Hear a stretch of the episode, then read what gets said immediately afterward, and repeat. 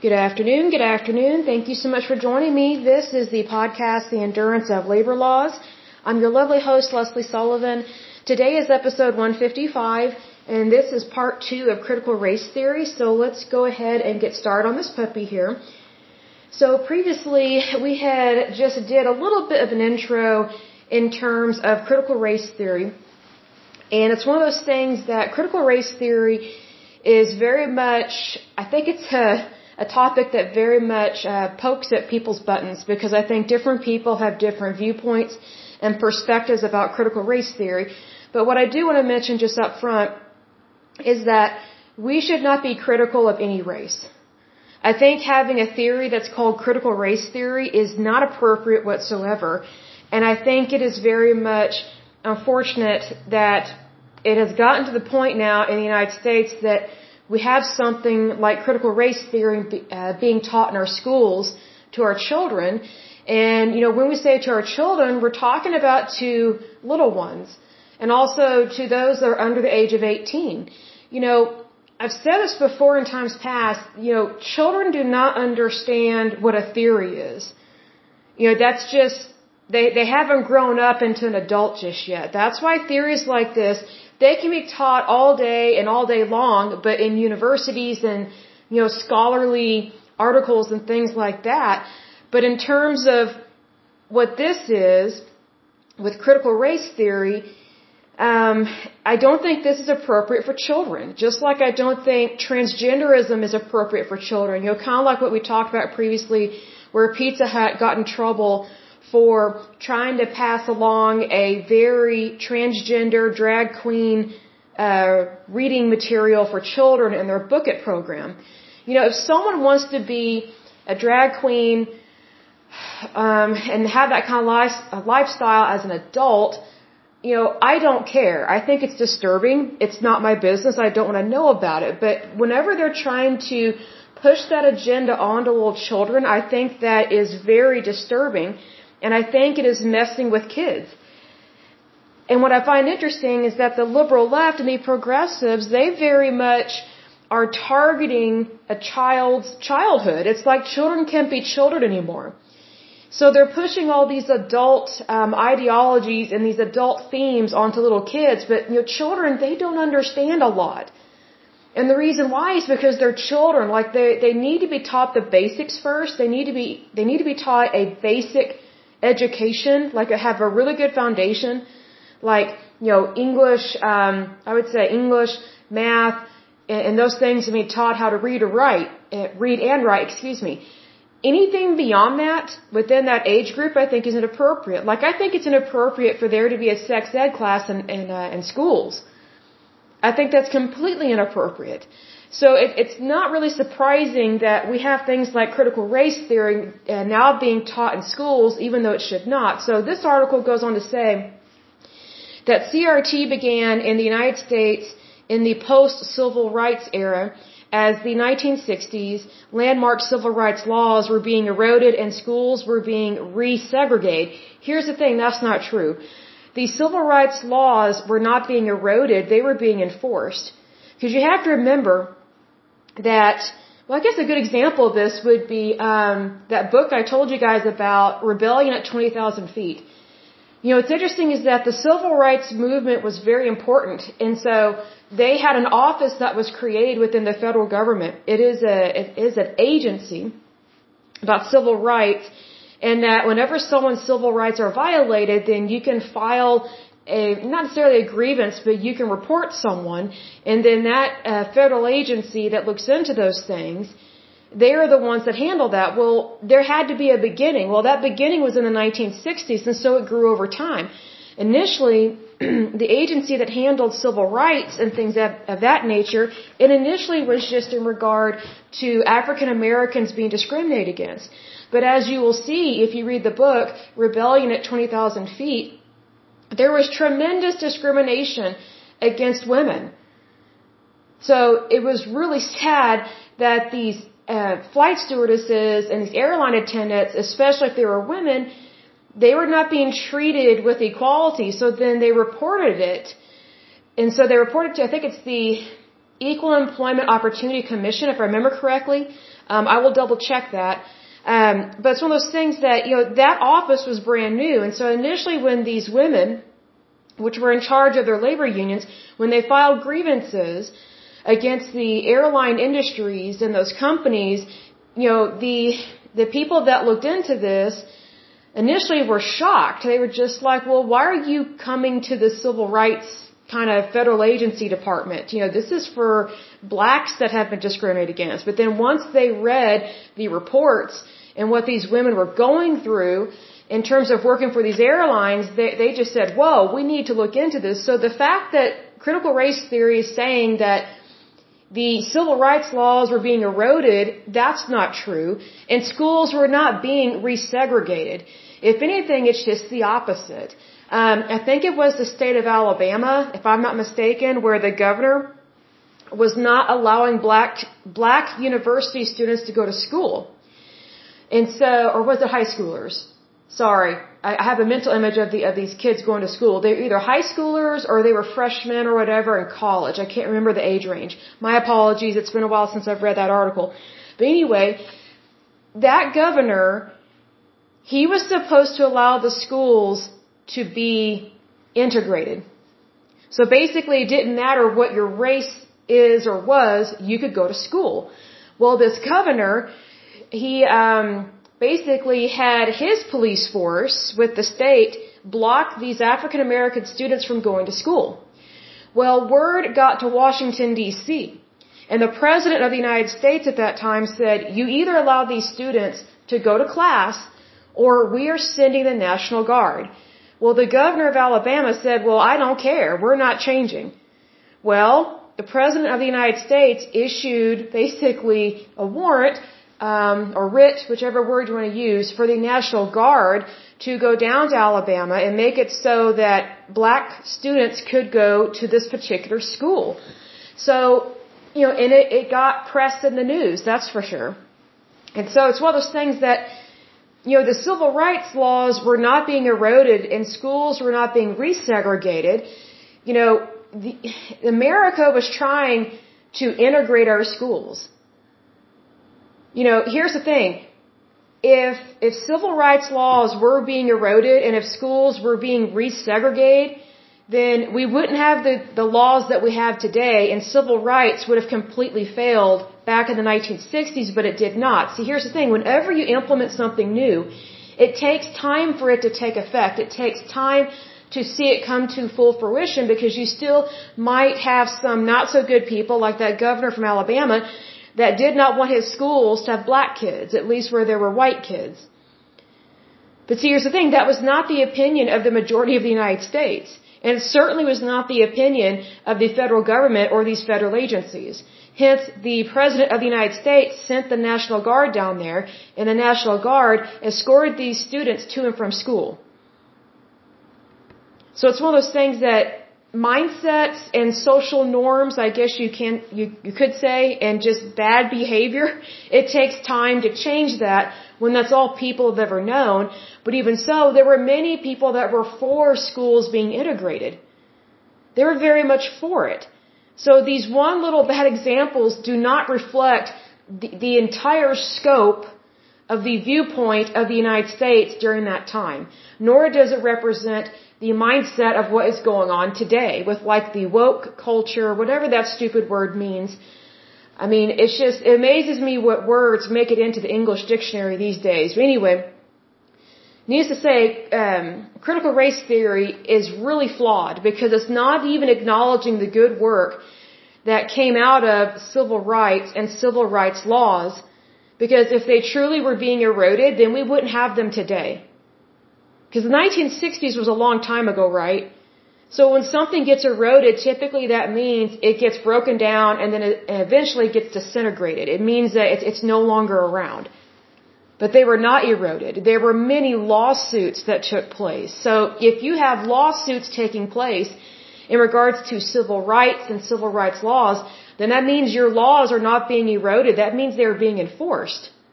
So just be aware of that goes on to say, with racial inequalities persisting even after civil rights legislation was enacted, CRT scholars in the 1970s and the 1980s began reworking and expanding critical legal studies. Now, I was not aware of what that is. So, critical legal studies is a school of critical theory that developed in the United States during the 1970s. Also during the feminist movement, the bra burning movement, and things like that. Critical legal studies adherents claim uh, that laws are devised to maintain the status quo of society and thereby codify its bias against marginalized groups. You know, I'm kind of surprised that something like critical legal studies, which sounds really important, right? It sounds legit. I'm surprised they would be that stupid to think that biases trump the legality of the law and the laws of the land. So obviously this is not really about legal studies. It's about who you think is offended and who you think has been wronged, not that you know who has been wronged. See, this is a perfect example of where it makes it sound like something really cares, like critical legal studies, but it's not even looking at things from a legal point of view. See, that's the issue there. It has to be legal if what they're talking about here in regards to their theories and their studies and things like that, but they're taking things that they claim are part of our laws and our legislations and they're making it seem like there's all this bad stuff going on. It's like, well, look, no country is perfect. But here's the thing, these things that they're talking about are not relevant and not true. So needless to say, it says that CRT scholars in the 1970s and 1980s began reworking and expanding critical legal studies, also known as CLS, theories on class, economic structure, and the law, to examine the role of U.S. law in perpetuating racism. So here's the thing. I would think that something with a title like critical legal studies would be looking at things that are actually factual. The, the role of U.S. law is not in perpetuating racism because we have laws on the books that prevent or do what it can to stop racism, especially at a state or federal level. But here's the thing. You can't stop somebody from disliking somebody else because of the color of their skin. It's like what I was saying in times past. Racism is an individual decision. It's a decision on whether a person likes someone else based on their skin as a, their skin color as opposed to who they actually are as a person. That is an individual character flaw. That is not a societal flaw. That is not a flaw of our country because it is perpetrated by individuals. So if it's perpetrated by individuals, then it is not coming from the U.S. law, so it's not coming from the laws of the land. Because if anything, the laws of the land have been speaking out and against racism for a long time. One of the first laws that spoke out against racism was the abolishment of slavery, and that goes back to 1865. Now, did that stop racism? No. But it was a step in the right direction. So you have to look at this from, okay, what is our foundation and are we moving in the right direction? Because it's one of those things like, you know, have you ever met somebody that just couldn't stand you and you, you find out later they really didn't like you and you're going, well, what in the world? Like, I don't even know that person. Like, I didn't do anything to offend them, at least not that I'm aware of. Like, what's the issue? It, it's kind of surprising, right? Well, it's kind of the same thing with racism. It doesn't make sense. But here's the thing, it's on that individual. It, you know, that's a character flaw on the individual. And also that's their loss to not get to know somebody. Because look, if someone is going to practice a prejudice, that's their stupidity, not everybody else's. That's their loss of a friendship or a relationship. But it doesn't mean that racism is just rampant and horrible and it's just like doing awful things to our country. I mean, mind you, yes, racism is horrible. I'm not saying it's not, but I'm saying that in terms of this example, it's making it seem like racism is something that you can control, you know, via human behavior and you cannot because racism is determined by the person's behavior. Good luck controlling other people. So good luck with that. It also says CRT, a framework of analysis grounded in critical theory, originated in the mid 1970s, so we're getting more definitive here, in the writings of several American legal scholars. Now, this is interesting. So now we have actually found some people that have supposedly written about this. And these are supposedly the founders of critical race theory, which I kind of disagree with this.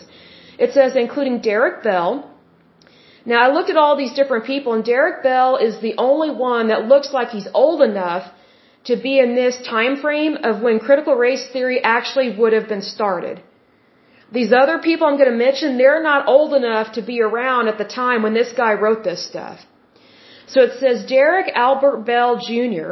was an American lawyer, professor, and civil rights activist. Bell worked for uh, first the U.S. Justice Department, then the NAACP Legal Defense Fund, which those people are corrupt, where he supervised over 300 school desegregation cases in Mississippi. So his work is very important, but here's the thing, the, the NAACP, it may have started for really good reasons, I have no doubt of that, but they've gotten off track. The NAACP is known for being very, very liberal, very progressive, and does not honor or respect the law. Well, you know, it's kind of hard to fight racism if you're not even respecting the law. So, kind of difficult there. The next person that is considered a legal scholar on critical race theory is Alan Freeman, and then there's Kimberly or Kimberlé. She's got a little accent thing over the last E in her name, Crenshaw. Let's see, Kimberly or Kimberlé Williams Crenshaw is an American civil rights advocate and a leading scholar of critical race theory. I don't see how she can be a leading scholar because she's not old enough to be in that time frame. So that's really bizarre to me. It says she is a professor at the UCLA School of Law, very liberal school. They're very much for LGBTQ rights. So I'm guessing she's okay with the age of consent being lowered for little kids so that homosexuals can have sex with, with minors. So I'm assuming she's okay with that. Let's see here. She's professor at the UCLA School of Law and Columbia Law School, also I'm guessing a liberal uh, school, where she specializes in race and gender issues. So here's the thing. She specializes in race and gender issues. So what I've noticed is that critical race theory is very much connected to transgenderism, the homosexual community, and things like that. It's like, well, you know, if you actually value the human race, then you would not be okay with lowering the age of consent. Because that is an issue. Because we already have problems with child pornography and sex trafficking. It's really disturbing the stuff that is out there. It's very shocking. So it's one of those things that, you know, it's you can't be for one kind of immoral or unethical issue or situation. You can't be like, oh, well, this is okay. And then not expect all these other things to piggyback on it. Like if you stand up for what's right, you have to stand up for what's right on all fronts. You can't just cherry pick. Oh, I'm going to be moral in this issue, but I'm not going to be moral in this in this other issue. Although people like these scholars here, they don't think that what they're doing is any way, shape, or form unethical or immoral. So I mean, these are the elitists basically. These are the people that want to tell us what to do with our lives and tell us how to raise our children. Okay, very disturbing. The next one is Richard Delgado. He is an American legal scholar considered to be one of the founders, oh, wow, pat himself on the back, of critical race theory, along with Derek Bell. Delgado is currently a distinguished, oh, he's distinguished, so he's the elitist, a distinguished professor of law at Seattle University School of Law. So again, a stuck-up snobby school, very liberal. It's, this is funny. Previously, he was the chair of law at the University of Alabama. which used to be a very racist state.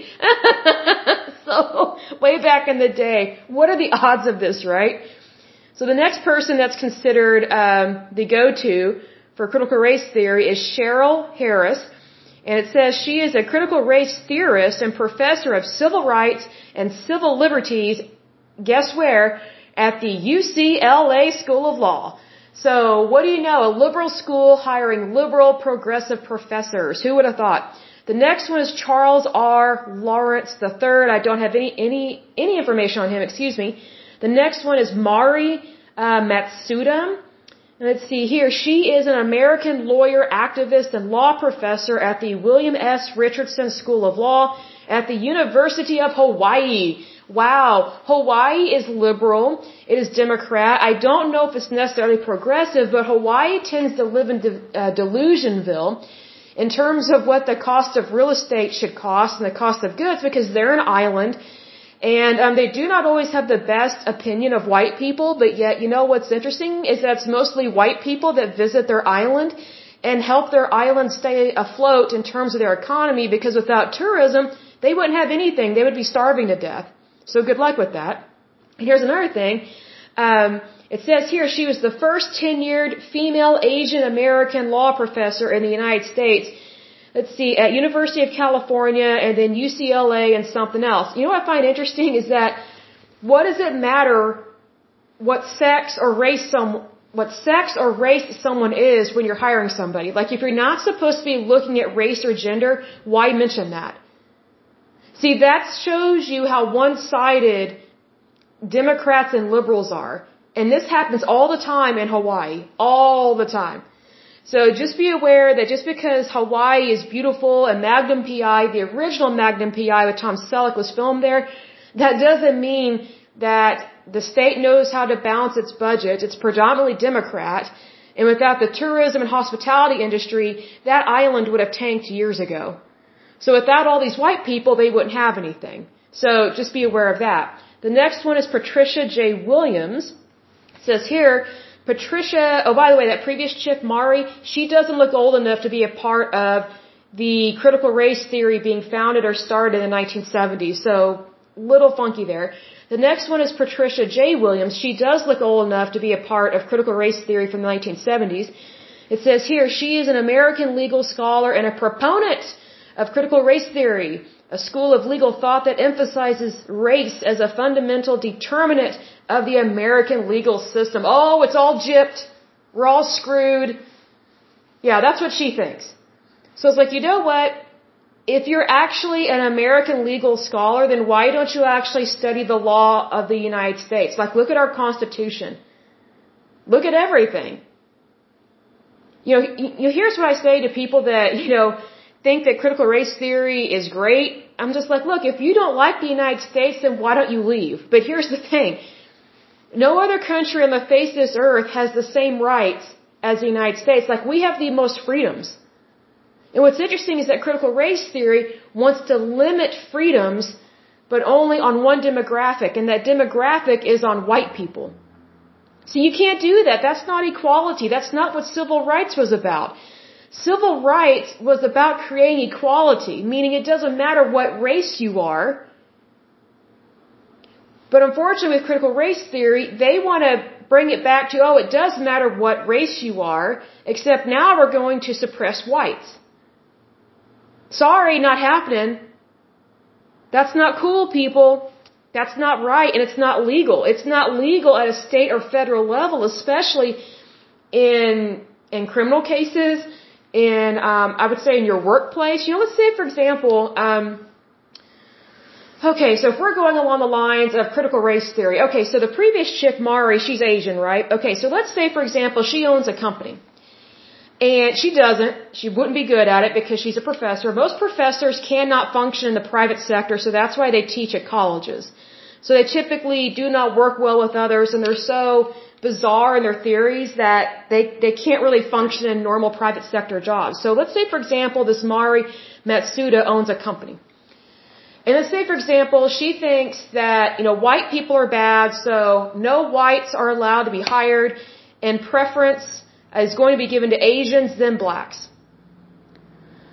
Do you really think that would stand up in court? Like, do you really think she would not be called out on that and be taken to federal court for practicing discrimination, especially on job applications. See, that's the thing. Critical race theory, if they were to have their way, they would have discrimination against anyone that is white. Anyone, and in any, uh, any situation, any circumstance. So just think about if you're white and critical race theory gets its way, you would not have access to employment and you would not be allowed to go to the schools that you want to go to. Why? Because they believe it's okay to practice reverse discrimination because their theory and their indoctrination is founded in, in hatred. It's not about raising the bar. It's about taking that bar and using it against a certain group of people is what it's called. You know, let me put it this way. Whenever someone offends you, the worst thing you can do is lower your standards.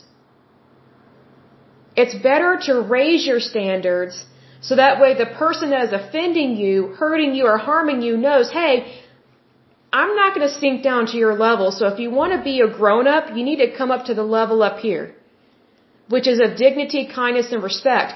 None of those people believe in dignity, kindness, and respect because if they truly believe in what they are practicing and what they've written about, which is critical race theory, they're not good people. They're not promoting equality. They are promoting inequality, which is stupid. It's like, if, if it's a violation of federal law and or state law and employment law, then maybe you shouldn't be practicing it. Goes on to say, CRT draws from the work of thinkers. Oh, so these are also elitist, okay? The thinkers Antonio Gramsci. Now this guy says here was an Italian Marxist philosopher. Ooh, gee, that's kind of, um, I was going to say hypocritical, but kind of an oxymoron because Marxist, under Marxism, you're not allowed to be a philosopher because you're not allowed to think for yourself.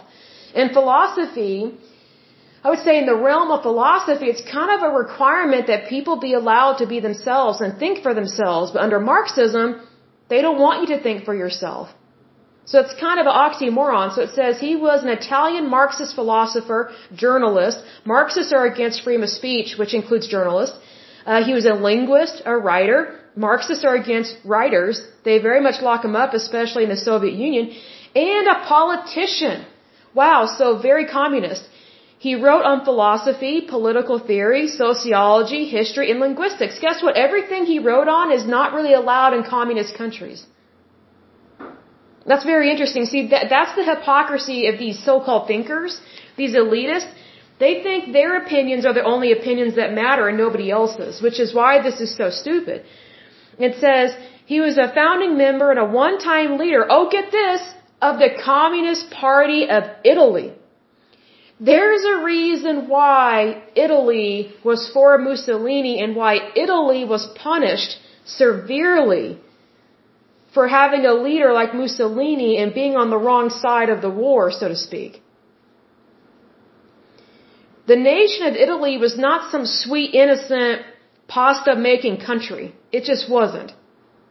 They had a problem with anarchists, they had a problem with Marxists, and sure enough, they became communist beautiful, sweet little Italy, where they make a bunch of wines, was communist. The reason why was because there were a lot of communists and anarchists that immigrated, immigrated there from the Soviet Union, especially after the Tsar was murdered. The Tsar of Russia. It was anarchists that murdered him and his family.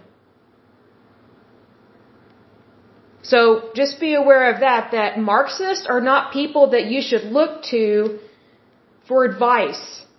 And you shouldn't, you know, for sure be thinking that, oh, this is a great thinker. Well, gee, what did people like this think about the Communist Party? They killed a lot of people. Is that a great thinker? I would think not. So then the next thinker that CRT draws from is Sojourner Truth. Now that was not her real name. Let me click on her. It says Sojourner Truth, born Isabella, that's a pretty name, Isabella Baumfree, was an American uh, abolitionist and women's rights activist, although she was more on um, the African American side of women's rights, I would say. Truth was born into uh, slavery in New York, but escaped with her infant daughter to freedom in 1826. After going to court to recover her son in 1828, she became the first black woman to win such a case against a white man. So here's the thing. Um, she actually went to court and won. And this was um, before the Civil War. So if ever there are, you know, blacks out there saying that, oh, blacks can't go to court, we can't get justice, this woman did. She did just that. So it's one of those things that you kind of have to take things with a grain of salt here. Let's see, the next one, let's see here, is Frederick Douglass. I've heard of him. He was an American social reformer, abolitionist, orator, writer, and statesman. After escaping from slavery in Maryland, he became a national leader of the abolitionist movement in Massachusetts and New York, becoming famous for his speeches. So it's one of those things that, you know, there were people that were for him in his day. Otherwise, he would have never, he would have never been successful. You know what I mean? So not all whites were racist and not all whites agreed with slavery. Hence we have the Civil War. And even before the Civil War, the North was predominantly the one that they ended their slavery before the South, and then that's what the Civil War was about. That the South refused to end their slavery there. The next one they talk about is W.E.B. It's called Du Bois, so he has a French last name, but it's William Edward, I think it's Burghardt Du Bois. He was an American sociologist, socialist, oh, socialist, there we go. Um, not good. Historian and Pan-Africanist, civil rights activist. Let's see what it says here. He was born in Massachusetts. Du Bois grew up in a relatively tolerant and integrated community, and after completing graduate work at the University of Berlin, oh no. Hmm. Yeah. There's a lot of socialists in Berlin, especially back then, because that's obviously in Germany, so I'm not surprised he became a socialist. And then he did graduate work at um, Harvard University where he was the first African American to earn a doctorate. God bless him. He became a professor of history, sociology, and economics at Atlanta University. Awesome. Here's, here's the thing. It says Du Bois was one of the founders of the National Association of the Advancement of Colored People, the NAACP. It says here, the NAACP is a civil rights organization in the United States formed in 1909 as an interracial endeavor to advance justice for African Americans by a group including this guy and someone else. But see, here's the thing. The NAACP has been pretty horrible to white people for a while, and that's very unfortunate because the NAACP actually was trying to help blacks. But if you target whites, then you're not actually helping the people that you say you're supposed to be helping. And needless to say, the NAACP has become very socialist, very progressive, very liberal, and it has not always been very nice to people. So I think it was founded for a good reason. I just think it's gotten completely off track. Um, some other thinkers, quote unquote thinkers, that they um, draw their theories from is from the Black Power. Now, Black Power is a political slogan and a name which is given to various associated ideologies which aim to achieve self-determination for black people. Now, black power, when I clicked on it, I was like, what is this? But then I recognized the fist. So black power um, has caused a lot of problems, um, especially in the civil rights movement. It has become very radical. And that fist was used, I think, by Black Lives Matter as well. And Black Lives Matter um, is a horrible group. Um, they destroyed private property. They set stores on fire, and it was horrible. And they gave themselves permission to loot and steal. So they basically became ghetto trash and gave themselves permission to break the law. Now here's the thing. If you really want people to come to your side on things, then you can't be breaking the law. You should be good law abiding citizens because it's very hard to support your argument if you're being actually very aggressive and tolerant and radical in society and you're breaking the law, hence you're giving the police departments things to do, but then guess what? Black Lives Matter, um, they have been trying and have been successful at shutting down different police departments. Why? So they don't get arrested. Well, gee, if that's not changing quote unquote the status quo in our legal laws, I don't know what is. So you can't blame white people for trying to change the laws when black people have been doing this for a long time. So you can't really, you can't really cry, you can't really cry wolf on this when your own people are doing the very thing that you say is wrong. So you kind of have to, you know, call a kettle black, so to speak. Because here's the thing. The laws of the land apply to everybody equally. Otherwise, you don't have laws. And if you are, if you have noticed or you have come across a, a law that is biased, then you bring it to the attention of lawmakers. It may just be how the law is being interpreted in the court, which affects the. Um, it might depend on how the jury is interpreting things. It might um, be a problem with the judge. I'm not saying all judges are bad, but not all of them are good. Why? Because people are flawed. So, I mean, if there's an issue, you handle it appropriately. Like, no one has the excuse to be radical and to break the law. And no one has permission to endanger someone else's life. Well, guess what? Black Lives Matter very much endangered a lot of people's lives and they, and they didn't care. Also, what's come out against Black Lives Matter, um, their organization, it's kind of semi money laundering and fraud. So all this money that people were giving to Black Lives Matter, it actually wasn't going towards what it was supposed to. The people that founded Black Lives Matter and the people that were running that organization, they became millionaires because they, they did not utilize the money appropriately. What a shock. There's fraud. So the next group is the Chicano or Chicano. And um, says here that is a chosen identity for many Mexican Americans in the United States. So it's, I guess it's a term that Mexican Americans came up with so that they could keep their identity, which I find very odd because the thing is, is that I guess during the 60s and 70s, a lot of people immigrated to the United States from Central America and from South America. So they have a lot of Hispanic culture, right? Well, a lot of them immigrate here to the United States and some of them refuse to assimilate to, um, I guess, the American way and the American society because they didn't want to be white, I guess is what it is. They didn't want to have to practice whiteness, is what they called it. But see, here's the thing when you immigrate somewhere, you do assimilate so that you fit in, so that you can get a job, buy a house, have a bank account, become a citizen, do all these things that are normal. But if you're not assimilating, then you're not going to understand, first of all, the language of the land, and you're, you're going to have a very hard time finding a job. You know, just because you assimilate somewhere doesn't mean you lose your heritage. So, you know, these again are whiners and complainers.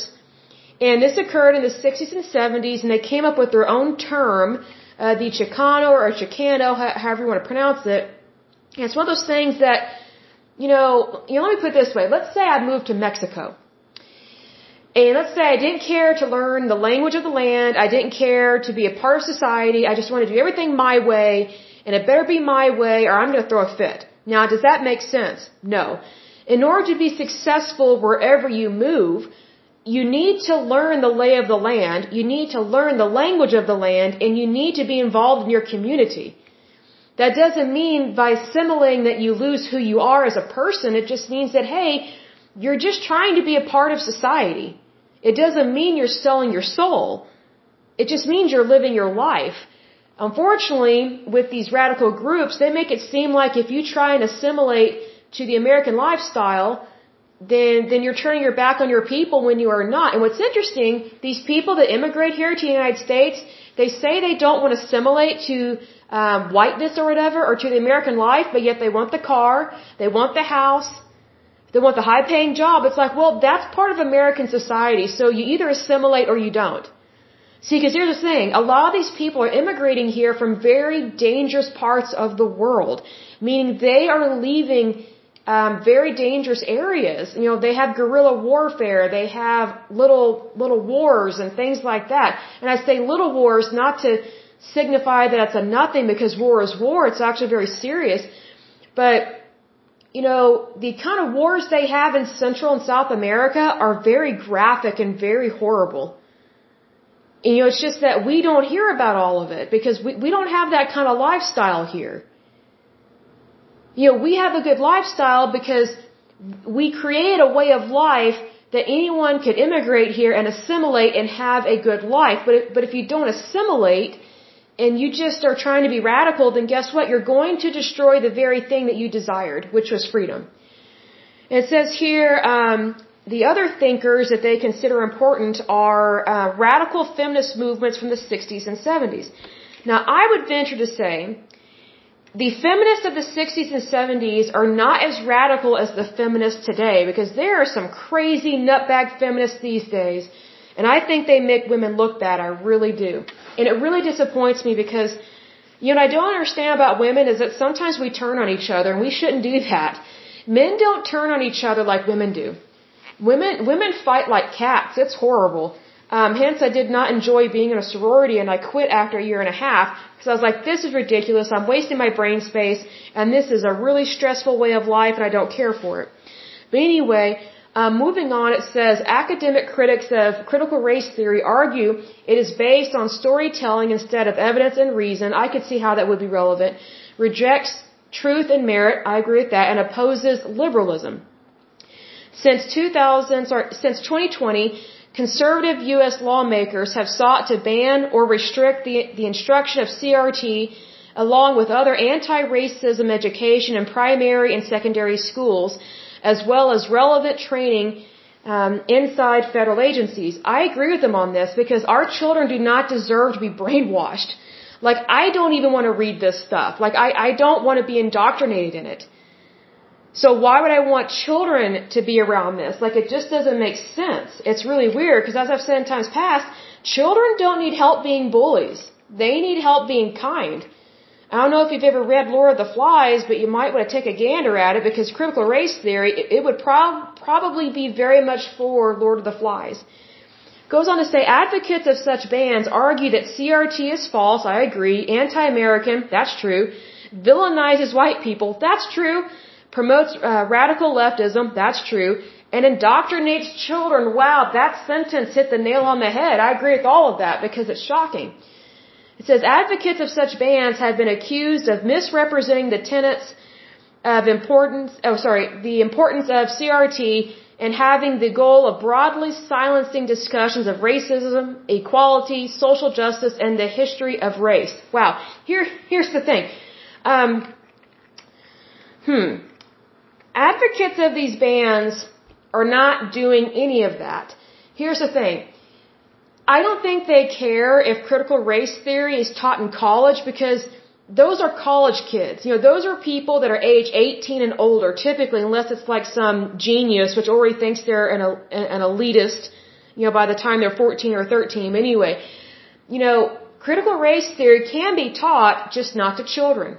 It's not appropriate because children do not have I would say little kids and children do not have the same decision making skills as adults and they don't understand theory yet.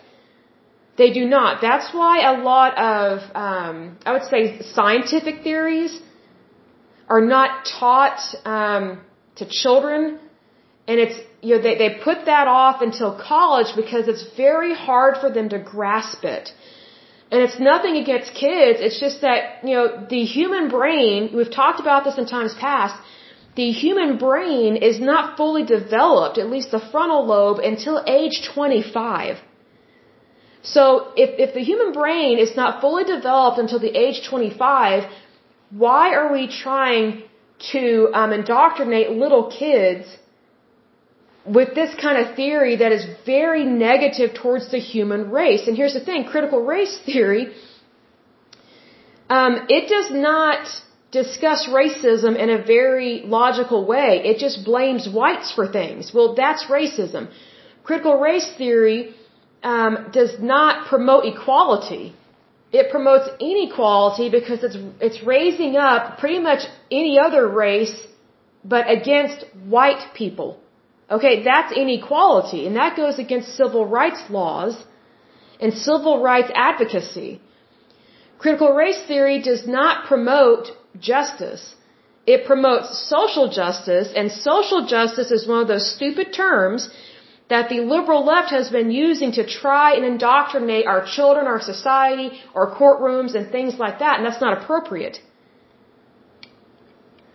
Critical race theory also does not want people to know, especially our kids, about the history of the human race.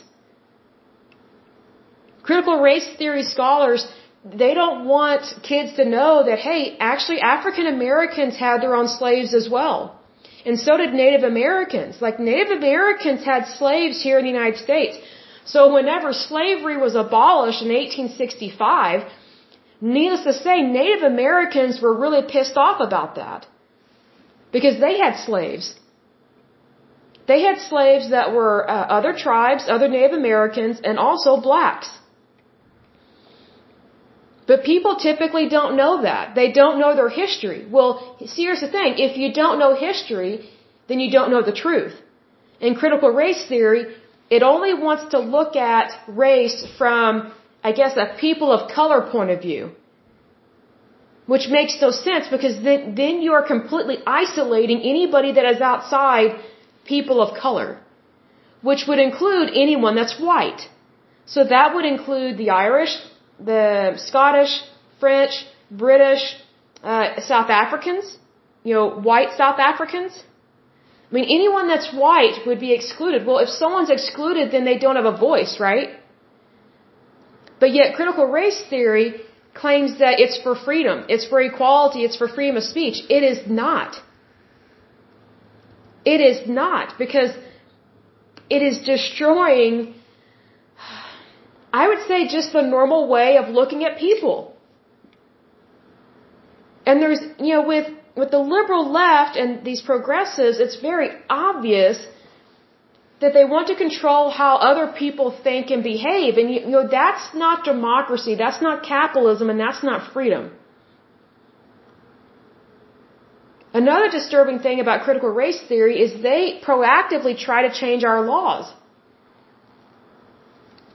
Well, you know, changing the status quo to fit your agenda is not freedom. That's tyranny. And the reason why it's tyranny is because it's very much Marxist. Marxism is not the American way. It is not, because if you have Marxism, we would not have democracy, we would not have capitalism, we would not have freedom, and we would be inching towards communism under Marxism. And under communism, when you have that type of government, that type of government gives itself permission to lock up anyone and everyone that disagrees with them. Well, look at what's happening right now in our culture in the United States, where if someone's offended, they think, oh, well, you're wrong because you hurt my feelings. That's not logical. I mean, even Spock from, from Star Trek knows that. Like, could these people at least be logical? Instead of being logical, they're, they're being emotional and they're not being. How I describe this? Because they're being emotional, they're not being logical, they're not practicing common sense, and they're not really obeying the laws of the land that are actually there to protect them. But because they think that their agenda and their their concept of the human race is more important than actually doing what's right. They are actually willing to change our laws at every level in order to change the status quo. So basically they are okay with violating someone else's rights because they think they should be suppressed and oppressed. Well that's not the american way because that's not equality. That's that's not democracy. That's not freedom so maybe they should read two different documents. First of all, the Bible. Number two, the Constitution of the United States. And I say the Bible first because the Bible teaches us about how to be good and kind to other people. I mean, maybe they should read the book of Proverbs and also read the book of Psalms. Proverbs, oh, and wisdom. Proverbs and wisdom gives excellent advice to people. I think everyone should read those. Even if they're not Christian, I think they should read them because they're very insightful. It's really good. The book of Psalms, I think, is good because it's calming. It's very calming whenever you know God's love for you because I think there are so many of these elitists, they throw religion out the window and then they embrace hate. They throw God's love out the window and then embrace whatever ideology comes into their brain and they claim that it's the right way. But yet it violates a lot of human rights especially in regards to civil rights. It's like, you know, technically civil rights have not been around on this planet very long, so shouldn't we do everything that we can to preserve them and to enforce them? I think that's very important because, you know, I know that whenever my rights are violated, someone else's rights are violated. Because we are a community of people, we are a nation of citizens.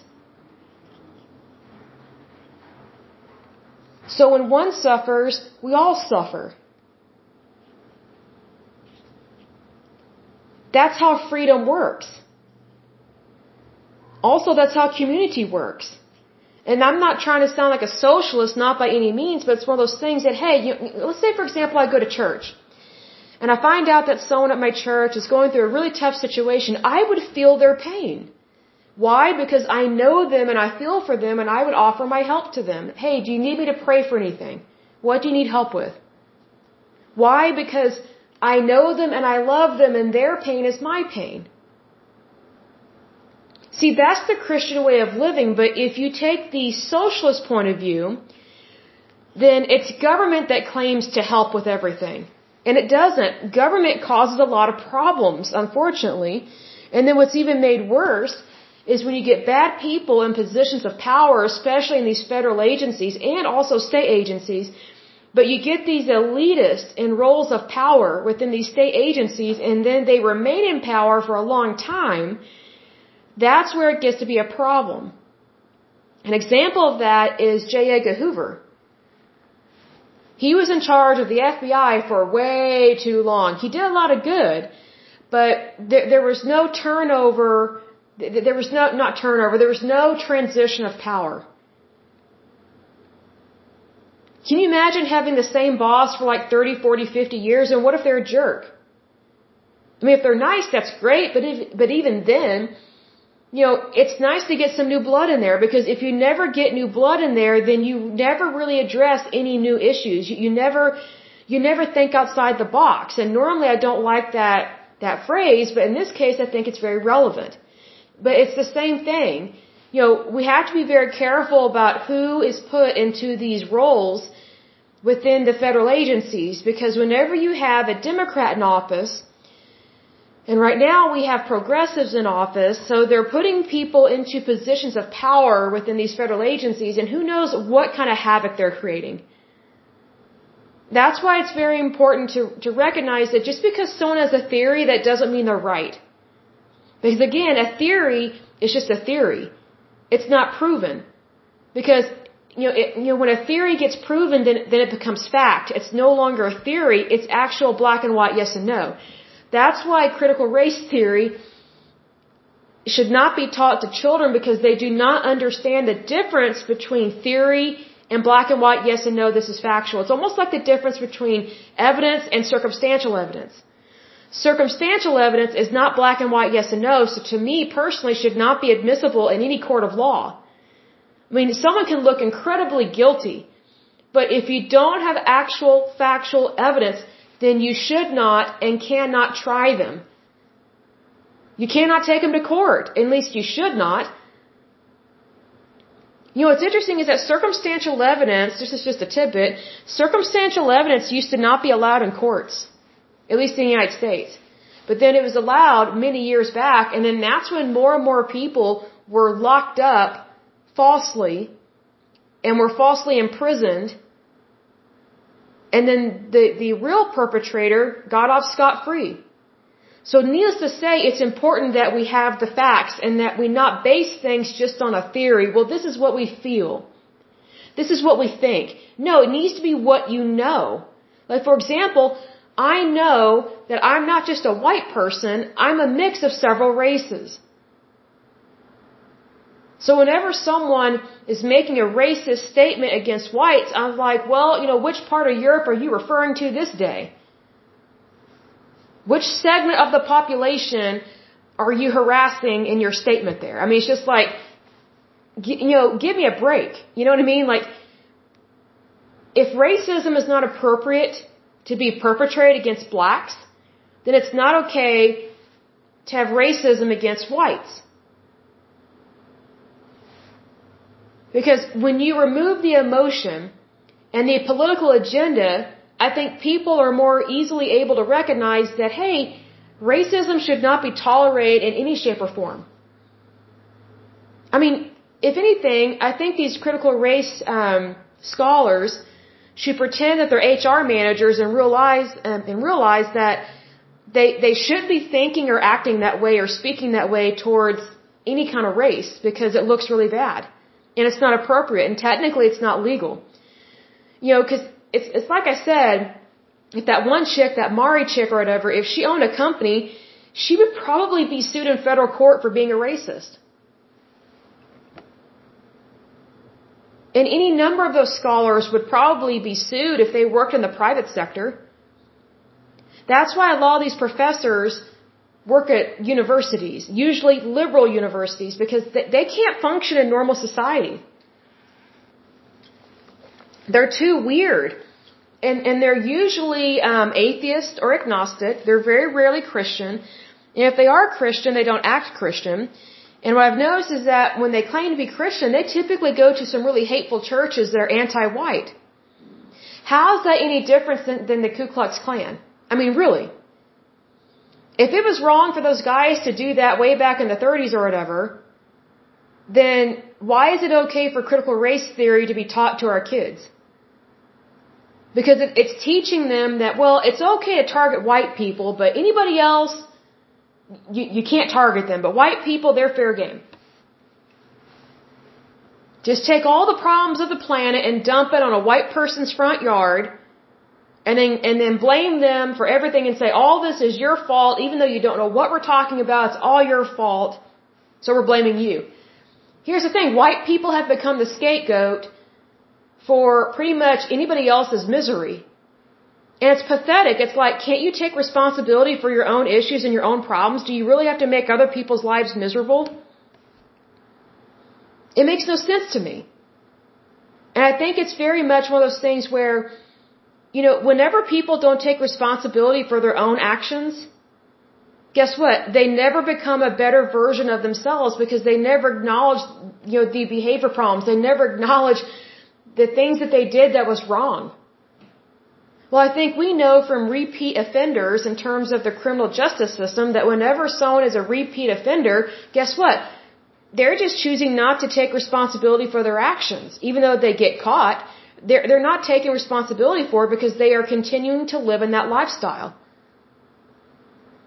Do we really want that same mindset to take place just in everyday life? I don't think so. I think that totally ruins society and it does not unify the United States, it divides us. So critical race theory to me completely and utterly divides the United States. And here's the thing, that's the plan. That's the plan and the purpose of critical race theory because you have to remember that whenever anything is founded in Marxism or communism, it is always to destroy the United States and to destroy any type of freedom, any type of democracy, and it also wants to destroy capitalism. Why? Because it wants the money. But it doesn't want other people to have money, they want the money. You'd be surprised how many Marxists and communists have problems with greed, almost every single one of them.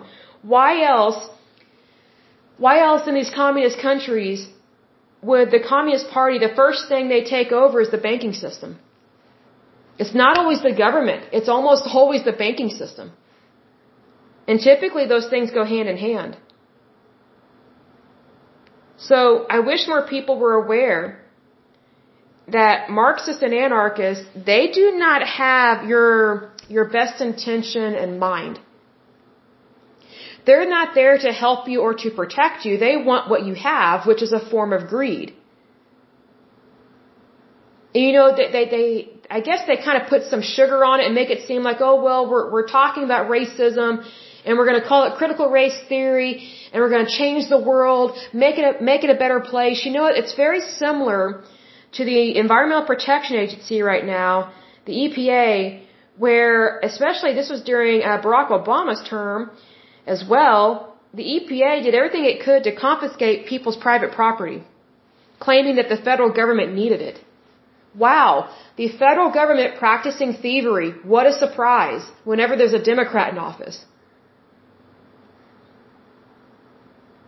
So, I mean, it's just kind of those things. The apple doesn't fall far from the tree. And there's a reason for that. Because whenever you have a dangerous doctrine like critical race theory, it's not surprising when very negative things come out of it or are the side effect of it. Because it's not helping society, it's trying to tear it apart. And all for the sake of money and control. So, FYI, be aware of that. But I will go ahead and, and end this podcast. But as usual, until next time, I pray that you're happy, healthy, and whole, that you have a wonderful day and a wonderful week. Thank you so much. Bye bye.